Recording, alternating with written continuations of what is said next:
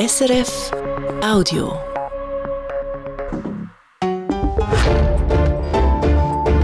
SRF 1 Die Samstagsrundschau mit Dominik Mayer. Mein Gast ist die Stimme der Europäischen Union, der EU-Botschafter in der Schweiz. Petros Mavromichalis, willkommen bei uns. Guten Tag. Unser Hauptthema ist das Ringen um ein Abkommen Schweiz-EU. Da geht es ja um viel, zum Beispiel um den Schutz der hohen Schweizer Löhne. Zunächst aber, Herr Botschafter, es ist ja nicht immer einfach zwischen Bern und Brüssel. Wenn Sie diese Beziehung in einem Wort beschreiben müssten, was wäre da das Wort? Wahrscheinlich nicht Liebesbeziehung. Es ist eine sehr gute Beziehung, die eigentlich ausgezeichnet sein sollte. Das ist jetzt sehr diplomatisch. Wir wissen ja, vor zwei Jahren hat die Schweiz den Verhandlungstisch über ein Rahmenabkommen damals verlassen. Das hat einen Scherbenhaufen angerichtet. Ja, das war aus unserer Sicht unverständlich, wie äh, mit einem äh, äh, Partner, mit dem wir so nahe sind, äh, geografisch, kulturell, auf den Werten, dass sowas geschehen könnte. Aber die Beziehung bleibt trotzdem gut. Im besten Fall eine Zweckehe, auch für die Zukunft? Ähm, in der Schweiz die Hälfte der Ehen sind binational, sehr oft mit unseren Bürgern. Ich habe verstanden, dass die am meist begehrten äh, Partner sind italienische Männer und deutsche Frauen. Also äh, Liebe gibt es schon. Also die Liebe zwischen den Menschen soll es richten. Machen wir jetzt wirklich den Sprung direkt in die heißen aktuellen Themen. Der neue Anlauf der läuft für ein Abkommen, zwar für ein Paket von Abkommen. Die Schweiz und die EU, die haben die Vorgespräche abgeschlossen. Die Ergebnisse stehen in einem Geheimdokument. Nächster Schritt sind dann Verhandlungen. Die große Frage stelle Sie direkt, Herr Botschafter, kann die Schweiz in diesen Verhandlungen Ergebnisse der Vorgespräche noch umstoßen, zum Beispiel beim Lohnschutz? Ja oder nein? Also äh, diese Sondierungsgespräche, äh, ihr Ziel war, das Vertrauen wiederzubringen und zu sichern, dass wir wollen dasselbe, dass äh, wir haben gemeinsame Ziele, die erreicht sein können. Es gibt es zwölf Seiten, wo detailliert auch zum Lohnschutz Regelungen stehen. Kann das die Schweiz noch umstoßen? Was heißt umstoßen? Wir werden noch Verhandlungen führen und diese zwölf Seiten sind eigentlich ein, ein Rahmen. Man muss innerhalb dieses Rahmens bleiben. Man kann nicht sagen, jetzt werden wir alles oder was uns nicht passt, wieder eröffnen, weil äh, dort gibt es ein, ein Gleichgewicht äh, zwischen äh, äh Sachen, die jeder, äh, an jeder Seite gefallen, mehr oder weniger. Man kann nicht alles wieder eröffnen, sonst hätten wir unsere Zeit äh, verdorben, aber es, es können immer einzelne Sache verbessert sein. Aber das ist ein Konflikt eigentlich. Der ist noch nicht ausgesprochen, aber das ist ein Konflikt, weil der Bundesrat, das haben jetzt Recherchen von Medien gezeigt, der hat der EU mitgeteilt, liebe EU-Kommission, das ist für uns, diese Ergebnisse der Sondierungs-, der Vorgespräche sind für uns noch keine Vorentscheide und keine roten Linien. Also der Bundesrat sieht sich deutlich weniger gebunden. Das ist eine Frage von Interpretation. Wissen Sie, das ist kein internationales Abkommen, das verbindlich ist. Das, das äh, müssen wir hier verstehen. Das Dokument ist eigentlich äh, das Ergebnis der Sondierungsgespräche. Das ist unser gemeinsames Verständnis, äh, was die Probleme sind die wir gemeinsam lösen wollen und die mögliche Landezonen, die wir gemeinsam erarbeitet haben. Das heißt nicht, dass, äh, dass der genaue äh, Ergebnis de, der Verträge oder des Pakets sein wird. Aber wir sind uns schon äh, wir fühlen uns gebunden äh, durch dieses äh, Ergebnis. Sie sind Diplomat, aber Sie müssen ja schon zugeben, dass mit diesem Brief, also der EU hat das ja, der Bundesrat hat das so der EU mitgeteilt, dass es für ihn keine Vorentscheidungen sei, dass er sich da nicht gebunden fühle. Da gibt es zwei unterschiedliche Auffassungen. Nein, es gibt keine unterschiedlichen Auffassungen. Das ist, das ist wie gesagt ein Dokument, äh, ein politisches Dokument, nicht ein juristisches äh, Dokument, das ist kein Vertrag und das kann noch äh, äh geändert oder verbessert sein. Äh, wir können auch äh, Verbesserungen beauftragen. Gut, aber schauen wir an, Sie haben gesagt, das sei der Rahmen und da kann man sicher nicht einfach weit darüber hinausgehen. Schauen wir an, um was es konkret geht. Werden wir konkret. Der Bundesrat hat diese Formulierung gemacht, dass es keine Vorentscheide sei, weil er Druck hat. Von den Gewerkschaften und der SP zum Beispiel, die sagen, man ist als Schweiz in den Vorgesprächen zu weit entgegengekommen beim Lohnschutz. Zum Beispiel, dass nicht mehr alle Firmen, die in die Schweiz arbeiten, kommen, ein Pfand hinterlegen müssen. Kann man solche Zugeständnisse noch rückgängig machen in den Verhandlungen? In den Verhandlungen kann man alles verhandeln. Aber rückgängig machen, bitte werden Sie da konkret. Das ist ja ganz eine entscheidende Frage.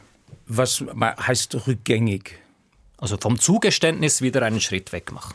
Der Zweck von äh, dieser ganzen Verhandlung. Was ist das? Die Probleme lösen da, wo es sie gibt. Und die Probleme gibt es aus unserer Sicht meistens im Abkommen über Personenfreizügigkeit. Und das wollen wir lösen. Wir haben auch in unserer Gesetzgebung das gleiche Prinzip, dass für die gleiche Arbeit im gleichen Ort derselbe Lohn bezahlt sein muss. In Polen und in Deutschland, in Slowenien und in Österreich, da gibt es auch unterschiedliche Löhne. Und seit Slowenien, Polen Mitglieder der EU bekommen sind und die Personenfreizügigkeit unbeschränkt gilt, haben sich die deutschen Löhne nicht gesenkt. Aber die, die Regelungen, die Vorschriften, die gehen weiter in der Schweiz. Da gibt es Regelungen, die es in der EU so nicht gibt. Eben eines sind dieses, diese Kautionen, dieses Pfand. Und da ist der Druck auf den Bundesrat da, dass man das Zugeständnis jetzt bei diesen Kautionen wieder rückgängig macht. Bitte ist das noch möglich oder ist das in diesem Rahmen, den Sie beschrieben haben? Aber am liebsten hätten wir diese äh, flankierenden Maßnahmen überhaupt nicht. Wissen Sie, das ist etwas Unilaterales, das von der Schweiz angenommen ist. Diese Lohnschutzmaßnahmen, aus, die aus passen Ihnen gar nicht. Sicht ja. ist das rechtswidrig. Wir haben ein Abkommen, wo es steht, dass die beiden Seiten keine zusätzliche Hürden auf Personenfreizügigkeit einstellen werden. Also diese Maßnahmen sind aus unserer Sicht rechtswidrig und äh, wir wollen das ändern. Das heißt, ein Schritt zurück vor diesem Zugeständnis, das gibt es nicht? Ich werde nicht hier in der Radio die Verhandlung machen. Ein zweiter Punkt, auch wo der Bundesrat unter Druck steht, ist die sogenannte Spesenregelung. Die EU will, dass die Schweiz da die EU-Regeln übernimmt, dass zum Beispiel eine polnische Firma, die Arbeiter in die Schweiz schickt, nur polnische Spesen bezahlen muss. Wenn die Arbeiter hier übernachten müssen, reicht das dann wohl nicht für ein Schweizer Hotel, würden dann vielleicht im Auto übernachten. Das wäre Dumping. Ist da die EU nach den Vorgesprächen trotzdem noch verhandlungsbereit, dass die Schweiz das wegbekommt? Das ist unsere Gesetzgebung, die das vorsieht und es funktioniert sehr gut bei uns. Ich habe niemand gehört, der sich darüber beschwert, dass es bei uns äh, äh, Lohndumping geben sollte und ich weiß nicht, warum die Lage so äh, unterschiedlich in der Schweiz äh, sein sollte. Das heißt, Sie sehen da keinen Spielraum? Das habe ich nicht gesagt. Ich habe gesagt, dass der Ziel von diesen äh, Verhandlungen ist, dass die gleichen Regeln im Binnenmarkt gelten sollen. Wenn wir überzeugt sein können, dass in einer oder anderen Feld äh, es gibt gute Gründe, um verschiedene Regeln anzunehmen, dann werden wir es anschauen. Ein Teil des Pakets ist auch eine, ich sag mal, Garantieerklärung für den Schweizer Lohnschutz. Radio SRF hat den Text dieser Non-Regression Clause diese Woche öffentlich gemacht. Da steht, die Schweiz müsste nicht mitziehen, wenn die EU künftig den Schutz der Löhne bedeutend abbaut. Was bedeutend heißt, ist Interpretationssache. Ein Gummiparagraph, sagt man dem, oder? Also Sehen Sie, äh, in, im März ist äh, der Vizepräsident Sefcovic hier in, äh, in der Schweiz gekommen und er hatte ein langes Gespräch mit äh, den Sozialpartnern. Und da hat man ihm gesagt, wissen Sie, wir haben Angst, dass äh, in der Zukunft durch die dynamische Rechtsübernahme man würde die Schweiz, man würde uns zwingen, unsere Löhne zu senken. Mhm. Und dann hat der Vizepräsident äh, gesagt, aber das ist überhaupt nicht unsere Absicht, nicht für unsere Arbeiter innerhalb der EU und auch nicht für die Schweizer Arbeiter. Und das haben wir angeboten, zu sagen, dass dynamische Rechtsübernahme kann nicht heißen, dass die Schweiz ihre äh, Lohne senken wird. Aber was eine bedeutende Senkung des Lohnschutzes ist, das entscheidet dann die EU, also Gummiparagraph. Das entscheidet nicht äh, unbedingt die EU. Das, das heißt, dass wir werden äh, nicht über Sachen diskutieren, die unbedeutend sind, mhm. negligible. Vernachlässigbar. Ja. Der Punkt ist ja, dass diese Garantie sich bezieht auf den Stand des Lohnschutzes in der Schweiz nach den Verhandlungen. Also, und da will ja die EU den Lohnschutz runter verhandeln. Weshalb nicht eine Garantie für den jetzigen Lohnschutz? Da hätten Sie das ganze linke Spektrum, da hätten Sie eine Mehrheit schon fast. Nein, das ist eine Garantie, dass sich die heutige Lage nicht verschlechtern wird. Wir wollen. Nein, nicht die heutige, die des nach den Verhandlungen. Nein, die heutige. Wir wollen nach den Verhandlungen äh, und auch nicht vor den Verhandlungen den, äh, die, die Löhne in der Schweiz senken. Das ist überhaupt nicht unsere Absicht. Ja, aber Sie wollen das Pfand abschaffen für Firmen, die hierher kommen. Also Pfand, dass dann Bussen damit bezahlt werden können, wenn die Lohndumping machen. Äh, wie hilft das für den Schweizer Lohnschutz? Das ist eine Benachteiligung, das ist eine Diskriminierung unseren Firmen, wie das äh, den äh, Schweizer Lohnschutz, dann hat, das hat mir niemand äh, erklärt. Das schreckt natürlich ab, wenn man Geld hinterlegen ah, ja, muss also und dann kann man belangt werden und ah, sonst sind, ist die Firma weg oder vielleicht schon genau, Konkurs. Also das ist ein, ein Hemmnis. Das ist eine, eine Diskriminierung. Ein schreckt ab vor Lohndumping natürlich, nicht es, vor einem aber Auftrag. Es gibt kein Lohndumping, auch nicht bei uns. Es gibt Studien, die zeigen, dass nach der EU-Erweiterung hat es kein äh, keine Senkung von Löhnen gegeben in äh, die EU-Mitgliedsländer, die höhere Löhne haben. Gut, die Arbeitsplatzkontrollen in der Schweiz, die zeigen ja mehr Verstöße bei Firmen aus der EU als bei Schweizer Firmen. Ja, weil es auch viel mehr Kontrolle gibt. Die sind risikobasiert, ja, auch bei den Schweizer Firmen, geht man dorthin, wo es ja. verdächtig ist. Ich glaube, eine Schweizer Firma hat äh, eine äh, 12 oder 30 Prozent Chance zu kontrolliert zu sein, eine EU-Firma 50 Prozent. Also ja, da finden Sie vielleicht mehr Verstöße und es, es, es geht darauf an, wie man das interpretiert. Aber man hat, man hat nicht gesehen, dass, es, äh, äh, dass die Lohne gesenkt sind. Vielleicht noch die letzte Frage zu diesem ja. Punkt. Der Gewerkschaftsbund hat jetzt zu diesem Text der Schutzklausel, der Non-Regression Clause gesagt, das sei wie wenn man einem einen Finger abschneide, eben weil jetzt ja in den Verhandlungen der Lohnschutz abgebaut oder die Maßnahmen reduziert werden sollen. Und dann gibt man die Garantie, den zweiten Finger dürft ihr behalten. Ja, ich, ich stimme überhaupt nicht zu, dass die, äh, der Lohnschutz abgebaut ist. Wir haben versucht, einen Schritt in der äh, äh, Richtung von, von den Sozialpartnern zu machen und dann äh, muss es eine Einigung innerhalb der, der Schweiz geben für eventuelle Probleme oder Eindruck von Problemen. Also, dass man halt jetzt danach geben muss bei manchen Punkten und innenpolitisch bei Schweizer Gesetzen einen Ausgleich finden soll, zum Beispiel mehr, mehr Gesamtarbeitsverträge. Macht das alleine in der Schweiz? Ja, das ist äh, eine äh, innerschweizerliche, äh, schweizerliches äh, Thema, äh, genau so. Äh, und äh, in einer Verhandlung wissen Sie, man äh, gibt und man bekommt. Das ist äh, die Natur der Verhandlung. Man wird nicht in alle Punkte 100 Prozent gewinnen. Und wenn man äh, erwartet, dass man in 100 Prozent der den Punkten alles bekommt, dann ist es einfach keine Verhandlung und dann kommt man nie auf ein Ergebnis. Machen wir einen Schritt weiter. Ich möchte kurz auf das Europa politische Umfeld hier bei uns noch schauen. Wir hatten Nationalratswahlen zugelegt, haben die zwei Parteien, die am skeptischsten sind gegenüber einem Abkommen, also die SP und die SVP. Die Gründe sind sehr unterschiedlich natürlich. Ihre Einschätzung, wie viel kleiner ist im Parlament die politische Basis für ein Abkommen geworden? Das wird man sehen. Ich habe auch gelesen, dass mehr als 90 Prozent der Abgeordnete wünschen eine äh, geregelte Beziehung an der EU. Das für mich ist wichtig. Äh, und ich glaube, dass wenn wir ein gutes Paket verhandeln, dann wird es eine starke Mehrheit dafür geben im Parlament und auch in der Bevölkerung, die am Ende äh, abstimmen muss. Spannend bei den Wahlen war ja und viel diskutiert die Rolle der Wirtschaftsverbände. Die haben eigentlich jetzt jahrelang gesagt, wir wollen ein Abkommen und wir wollen es schnell und haben, Sie haben das mitbekommen, bei den Ständeratswahlen in mehreren Kantonen SVP-Kandidaten, also Gegner eines neuen Abkommens unterstützt, statt die politische Mitte.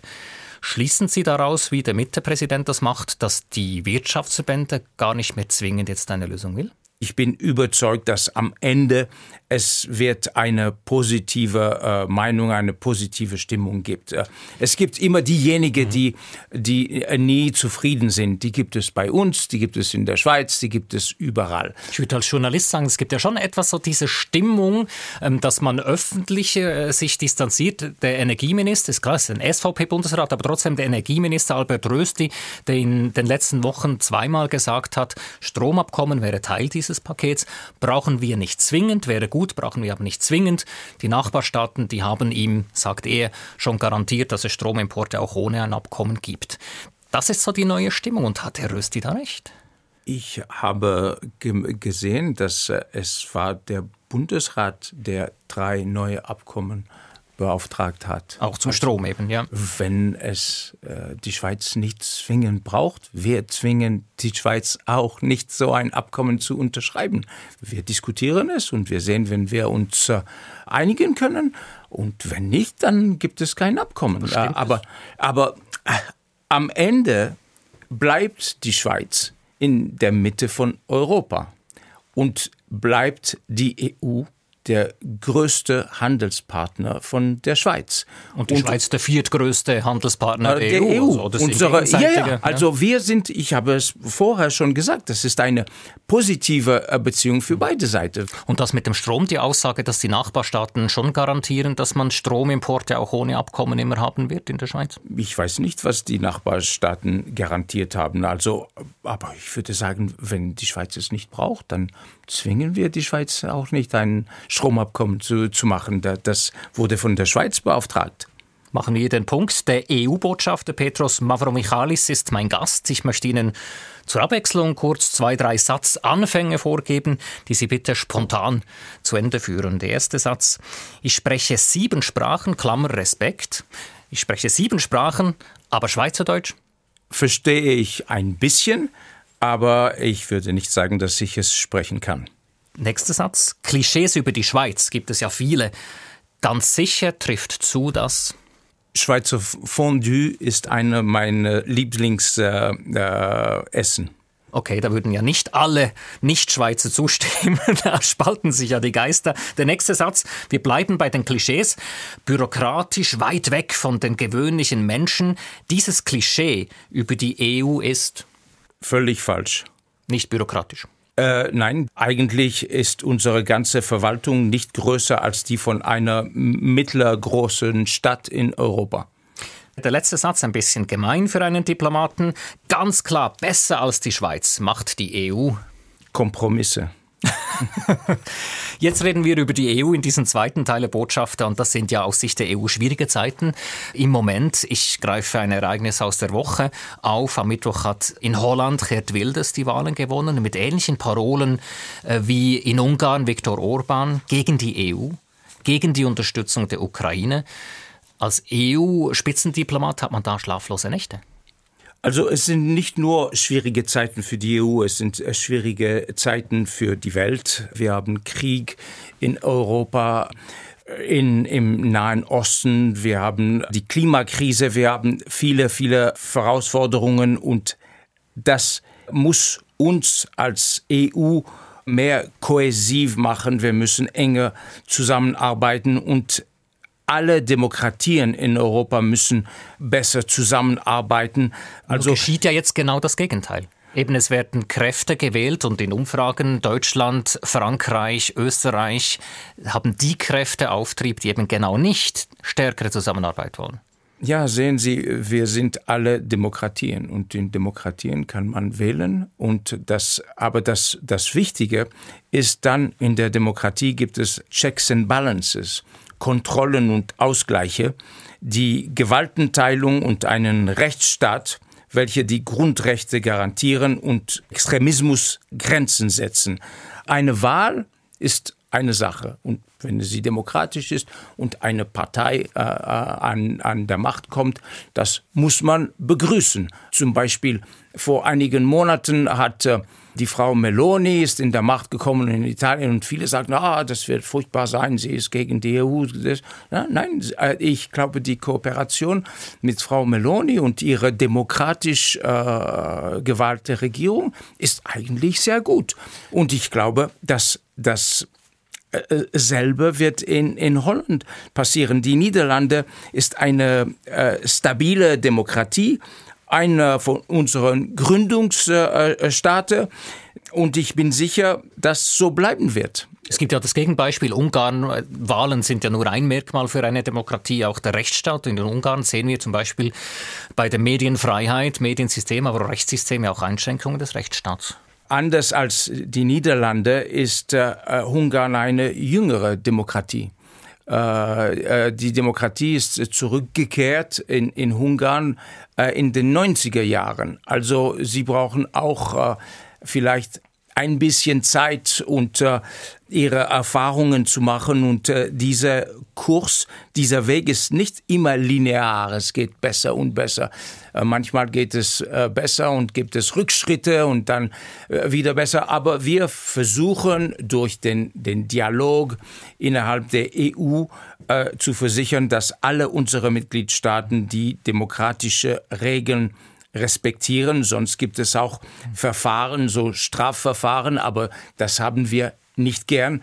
In einer Familie muss man äh, die Probleme innerhalb der Familie durch die, die Diskussion lösen und äh, das ähm, werden wir schaffen. Jetzt gibt es eben Wahlerfolge oder auch in Umfragen Auftrieb in ganz Westeuropa von Kräften, die EU-kritisch sind und eben auch kritisch sind. Ich möchte das jetzt ansprechen gegenüber der jetzigen Unterstützung der Ukraine. Und das hat ja schon angefangen mit der Slowakei, mit Polen, die die militärische Unterstützung reduziert haben. Jetzt mit dieser Entwicklung hier, wie lange kann die EU dieses Versprechen, wir helfen der Ukraine as long as it takes, so lange wie nötig, noch aufrechterhalten?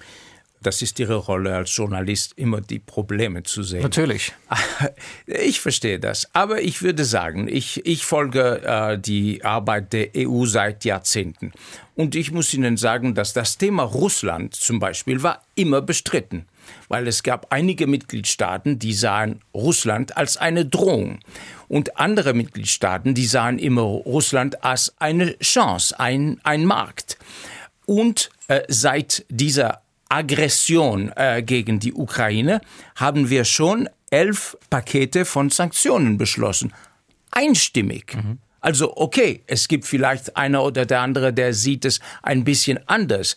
Aber wir haben die Ukraine unterstützt, auch mit ein Paket von bis 85 Milliarden Euro, die äh, zugesagt werden bis heute. Wirtschaftlich militär, humanitär und wie es unsere Präsidentin von der Leyen gesagt hat, wir werden die Ukraine unterstützen for as long as it takes. Das und erneuern Sie hier. Aber eben die Kräfte, die haben Auftrieb, die das Kritische sehen, wenn ich das auf die Schweiz münze, eben da, da kommen ja, schwierige Diskussion auf die EU intern zu. Mindert das etwas den Druck auf die Schweiz, den es Anfang Jahr noch gab, bei den Sanktionen, Russland-Sanktionen, genauer nachzuforschen nach Geldern? Ist diese Aufmerksamkeit jetzt wahrscheinlich am Schwinden bei diesen Zerreißproben? Wir freuen uns sehr, dass die Schweiz Sanktionen angenommen hat und wir führen Dialog mit der Schweiz, so dass eventuelle Lücken geschlossen werden dass wir beide Schweiz und EU und andere Partner so effizient wie möglich die Sanktionen implementieren. Es ist ja ruhiger geworden. Sie haben Anfang Jahr noch einen Brief mit unterschrieben der G7-Botschafter an die Schweiz mit doch Kritik an der Umsetzung. Es ist jetzt einige Monate ins Land gegangen und ruhiger.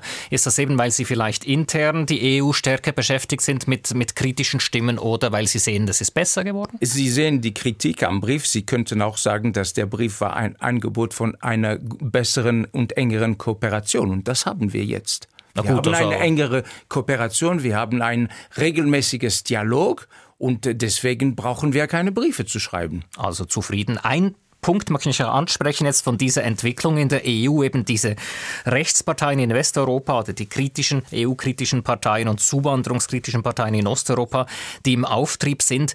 Wir sehen das ja eigentlich in sehr vielen Ländern bei der Zuwanderung, dass da die Einzelstaaten wieder das Heft an sich reißen mit Grenzkontrollen, Österreich, Deutschland auch, mit äh, nicht mehr Anwenden von Asylabkommen, Dublin.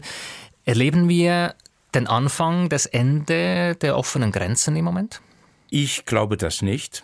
Die Leute haben Ängste. Sie fühlen, sie sind nicht mehr zu Hause. Es gibt äh, zu viele Einwanderer äh, durch die Personenfreizügigkeit in Europa oder äh, äh wirtschaftliche Einwanderer von äh, irgendwo anders. Jetzt meine ich die Und das muss man begrüßen. Von, Asyl, von Asylsuchenden oder ja. Menschen, die illegal aus vielleicht wirtschaftlichen Motiven. Ja, also die Leute, die aus illegalen Motiven äh, in äh, irgendein Land in Europa oder äh, in der EU oder in der Schweiz sind, die äh, müssen äh, zurück in ihre Heimat.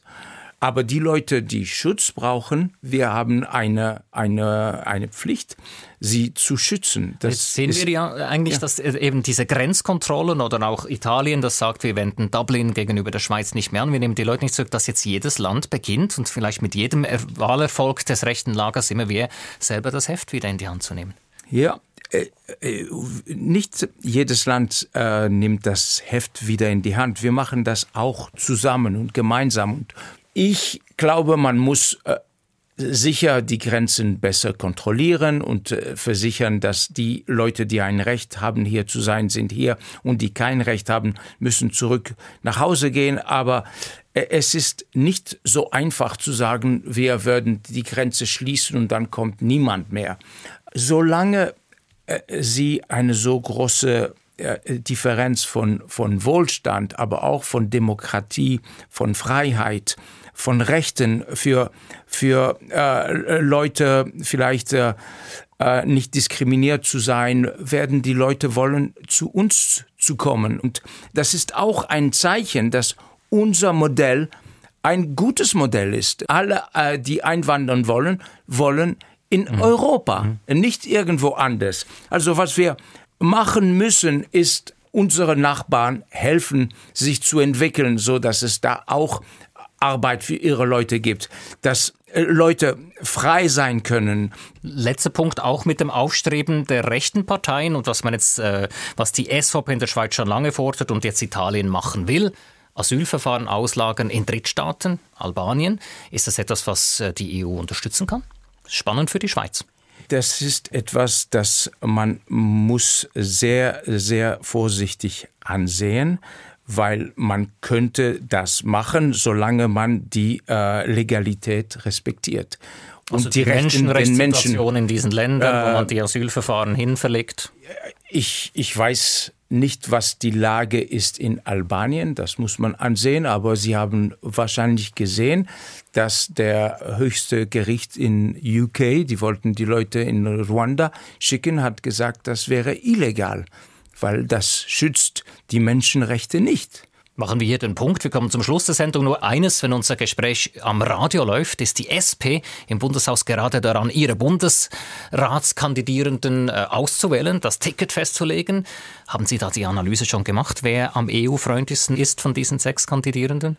Ich habe sie nicht gemacht. Ich habe verstanden, dass alle Kandidaten äh, gut sind und EU-freundlich. Ich kenne einige von ihnen, aber nicht alle.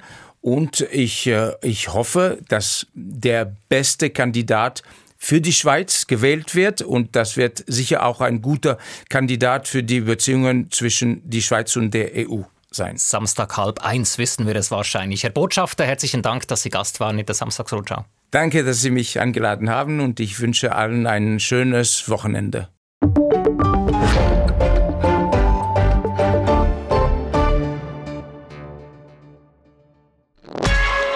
War ein Podcast von SRF.